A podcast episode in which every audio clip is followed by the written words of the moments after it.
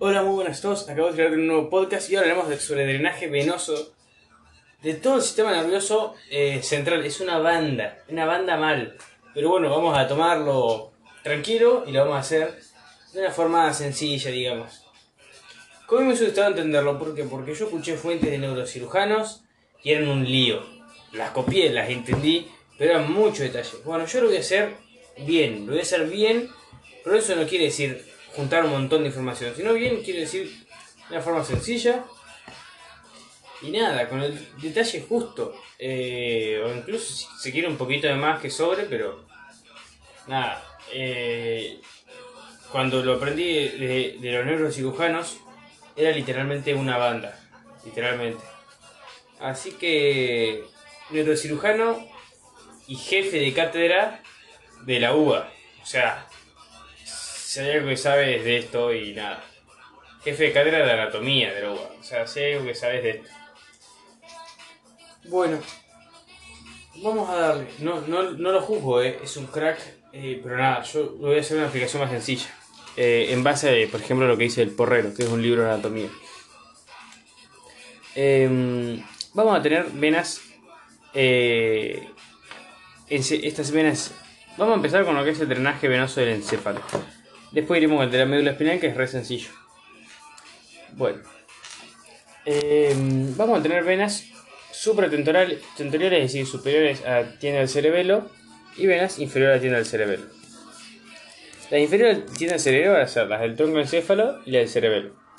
Las venas del cerebelo son re sencillas, vamos a tener venas mediales para drenar lo que es la vermis, una superior y otra inferior, y venas laterales, también una superior y otra inferior. Las venas laterales van a drenar la superior en lo que es eh, la vena cerebral magna, al igual que las venas eh, del tronco del encéfalo, porque, porque aprovecho y conecto. Las venas del tronco del encéfalo van a ser de muy pequeño calibre y van a formar un plexo alrededor de este, que van a drenar una, una, una vena, una única vena, que va a discurrir por la cara ventral de este tronco del encéfalo, por la línea media, va a llamarse la vena eh, pontomesencefálica, y va a drenar también esta vena cerebral magna, junto entonces a las venas laterales superiores del cerebelo. Pero las inferiores, las laterales inferiores, van a drenar en la confluencia de senos. Esta confluencia de senos va a drenar en lo que es el seno transverso. Este seno transverso es donde también drenan las venas, pero la línea media, las venas de la vermis del cerebelo, ambas, la superior la inferior. Bueno, fue un lío, pero ustedes si van anotando les va a quedar bien bonito. Que vayan tomando nota y van anotando. Igual se los repito, para que quede. Vayan anotando y así les queda. Bien, ahora con el drenaje venoso supratentorial. Ya hicimos la mitad. Eh, este va a ser un poquito más largo, igual, aviso. Vamos a tener venas superficiales y profundas. Las superficiales vamos a tener vena cerebral superior y vena cerebral inferior. La superior va a drenar en lo que es. eh, van a ser varias y van a lo que es el seno longitudinal superior. Eh, y las inferiores, las que van a estar en la cara basal, va a ser la vena cerebral inferior, como dijimos, y la vena basal, cara basal, claro. Esta vena basal va a tener una curiosidad. Va a estar eh, relacionada con lo que es el quiasma óptico hacia lateral. Van a ser dos y van a estar unidas mediante dos comunicantes, una anterior y otra posterior. Y van a ser eh, una figura geométrica similar al polígono de Willis, pero ahora un hexágono. Que a llamarse el hexágono de Rotherham, algo así. Eh, bueno, como un dato curioso. eh, la comunicante posterior va a unir esta vena basal eh, desde posterior al quiasma óptico y la anterior, anterior al quiasma óptico. Bueno.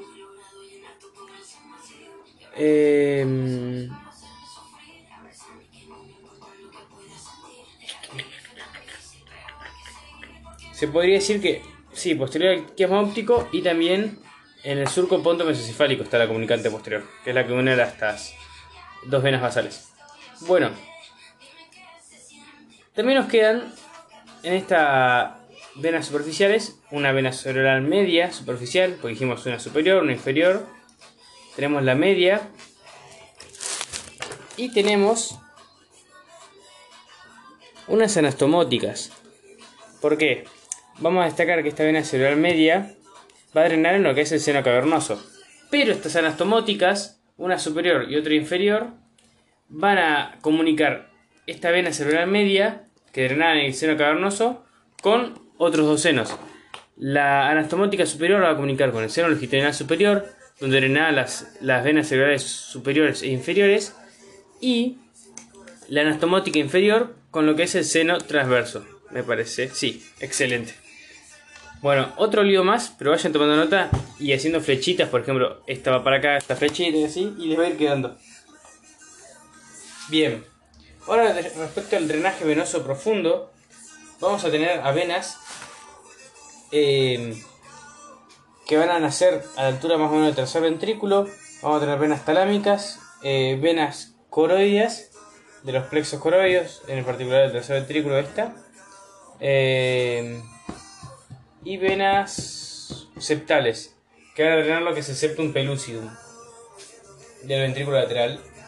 Eh, y también lo que es la cabeza del núcleo caudado. Bien. Eh, la vena talámica es talámica estriada. Simular las venas, a la arteria lentículo estriada. Eh, y va a drenar lo que es el caudado y el tálamo. Pero no el, el núcleo ventricular, que era putamen y el otro. Bien. Estas van a confluir formando lo que es la vena cerebral interna, que era la que junto a la vena basal formaban la vena cerebral magna. ¿Ven cómo se va conectando todo? Vayan tomando nota en serio con flechitas y va a ser re sencillo. Bien. Eh, esta vena cerebral magna además recibía de unas venas de menor calibre, como hemos dicho, las occipitales. Pero eso es un dato curioso. Bien. Esta vena cerebral magna eh, bien. Bien, sí, las venas cerebrales inferiores también tienen... Hay nada que ver. Pasa pausé el podcast y seguí buscando otra cosa, pero bueno. Bien. Eh, me han quedado una cosita que era la que estaba buscando. Las venas cerebrales superficiales, bueno, ¿se acuerdan las inferiores que eran la cara basal junto a la vena basal? Bueno, esas diferente a la lógica, van a drenar el seno longitudinal superior, no seno longitudinal inferior. Sino que seno longitudinal superior, al igual que las venas cerebrales superiores superficiales. Bien, ahora sí donde digamos. Teníamos la vena cerebral magna, formada por la vena basal, vena cerebral interna, que estaba formada por la vena septal, vena talamostriada y vena coroidea. Eh, bien, eh, esta vena cerebral magna va a drenar junto a los senos longitudinal superior e inferior en el seno recto. Este seno recto va a ir hacia la que es la confluencia de senos. En la confluencia de senos van a drenar también eh, el seno occipital eh, y de aquí va a salir lo que es el seno transverso seno transverso, si se acuerdan, era donde se conectaba la vena cerebral magna, perdón, la vena cerebral media superficial con eh, este seno transverso. ¿Mediante qué? Mediante la vena anastomótica inferior, que era el grupo superficial. Bueno, un dato. Bien, se forma este seno transverso, entonces a partir de la vena cerebral magna y los senos longitudinales superiores inferiores no, la concha de ahora. Se, forma este seno transverso a partir de la confluencia de senos. Va a haber uno derecho y otro izquierdo. Bien, de este seno transverso, eh, que tiene una dirección transversa, luego toma una dirección más vertical y se continúa como seno sigmoideo. este seno sigmoideo es donde van a drenar a partir del seno petroso superior e inferior el seno cavernoso. Este seno cavernoso, si se acuerdan, es donde drenaba la vena, cerebral media del grupo superficial. Eh, además, este seno cavernoso, como característica, va a ir eh, desde la fisura orbital superior hasta el borde de la porción petrosa del temporal, a los laterales de la silla turca. Entonces, si va desde lo que es la fisura orbital superior, va a poder recibir a lo que son las venas oftálmicas, que por donde pasaban diferentes las arterias oftálmicas por la fisura orbital superior. ¿Por qué? ¿Por qué diferente a la arteria oftálmica? Porque estas venas oftálmicas pasan junto al nervio oftálmico por esta fisura orbital superior y la arteria oftálmica no pasa por acá, pasa por el conducto orbitario o conducto óptico junto al nervio óptico. Nada, un dato de color. eh, estas venas entonces oftálmicas van a drenar el seno cavernoso, que mediante los senos petroleros superiores e inferiores iba al seno sigmoideo. Otro datito de color importante es que si nosotros tenemos una, una infección en la cara, puede transmitirse al cráneo. ¿Por qué? Porque hay una conexión entre lo que es la vena facial y la vena oftálmica, que es donde iba al seno cavernoso, como dijimos recién. Eh, y este seno cavernoso se comunica mediante el seno petróleo superior e inferior con el seno sigmoideo. Eh, y de esta forma se puede transmitir esa infección a lo que es el cráneo. Importante.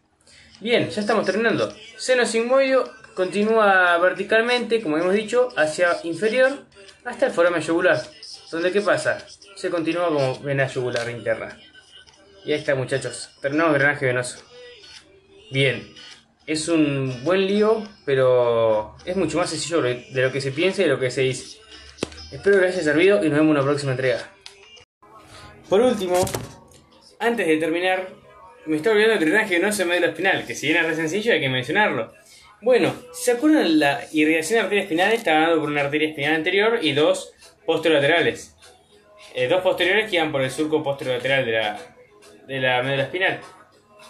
Bueno, el drenaje venoso de la médula espinal va a estar dado por tres arterias espinales anteriores eh, que van a confluir en las arterias radiculares anteriores. Eh, estas arterias espinales anteriores van a ser una media y dos laterales y bueno, van a confluir en las venas radiculares anteriores. Por ahora las ve- venas eh, espinales posteriores van a ser también tres, una media y dos laterales. Eh, y van a confluir también en las venas radiculares posteriores, que junto a las venas radiculares anteriores van a salir por lo que es el foramen de conjunción para formar, perdón, para drenar las venas intervertebrales, que van a ser a la altura cervical las venas eh, vertebrales, a la altura torácica venas intercostales, a la altura lumbar venas lumbares. Eh, y bueno, eso, a la altura de la pelvis las venas sacras laterales. Y a la altura del abdomen, mejor dicho, las venas lumbares. Bueno, eh, todas estas venas así intervertebrales que dijimos que diferentes alturas toman diferentes nombres, van a, a drenar en lo que son venas extrarraquídeas. Por ejemplo, las lumbares donde drenaban. En la vena cava inferior. Eh, así que bueno, espero que les haya servido. Ahora sí, nos vemos en una próxima entrega. Hasta pronto.